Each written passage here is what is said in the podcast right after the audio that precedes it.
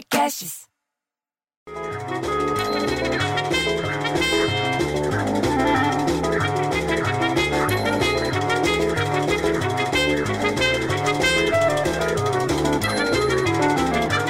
Pô, bicho, você acredita que eu peguei a marginal toda Pinheiros e Tietê? Uma cheia de pernilongo, outra cheia de caminhão. Pra chegar em casa pra ver televisão com a família. E daí a conversa toda é sobre a tal da fazenda. Porque a fazenda é isso, porque a Luísa aquilo, porque o cartoloco falou que é narizinho. Porra, narizinho, bicho. Só falta a Dona Benta e a tia Anastácia, porque essa fazenda parece o sítio do pica-pau amarelo. Você reparou? Porque te- tem um lá que diz que é um porco. Então é que nem o rabicó. O outro se acha uma Emília, fica falando pra cacete, não para de falar. Parece a Maria José da casa daqui da frente, casada com o Cardoso. Aí vem um lá que se acha importante, que se acha meio visconde de sabugosa, que entende tudo. Pô, bicho, os caras estão numa grande tapecerica, dá um tempo. Aí me vira meu cunhado, que se eu pudesse mandava sair do sofá, e daí sim mandava esse pra roça.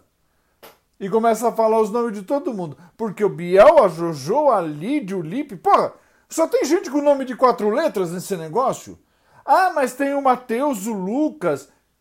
E por que, que é isso, bicho? É o que é Fazenda ou é personagem da novela bíblica? Porra, bicho, eu fico, tão puto, bicho.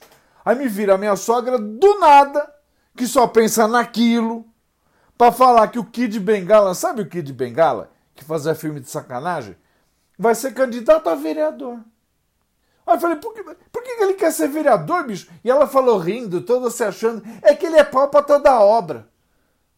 Esqueceu o lema da campanha dele, bicho, pau pra toda obra. Pô, aliás, falando em membro, um membro da família Pôncio, que é marido da Sara Pôncio, Jonathan Couto, você sabe quem que é? Vai concorrer a uma cadeira de vereador lá na capital do Rio de Janeiro.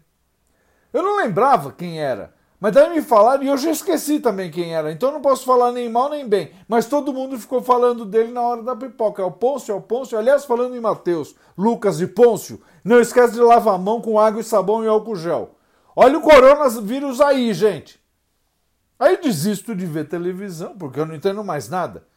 E vou pro computador, abro e a manchete do dia é: Na noite de terça-feira, dia 6, Anitta compartilhou em seu Instagram uma foto com uma blusa transparente que deixava os seios à mostra. E eu te pergunto, bicho, ela foi a única na história que fez isso? Porque desde antes da Renascença, que tem até que tem gente posando com as tetas pra fora. Qualquer quadro da Eva, bicho, ela tá com a folha de parreira embaixo e os bicos das tetas aparecendo. Por que, que o cara ficou tão chocado assim a ponto de fazer disso uma manchete? Ele morava numa montanha longe, não sabia que mulher tem peito? Ah, vai ser. Eu não entendo mais nada, bicho. Ah, quer saber uma coisa? Eu vou me embora daqui.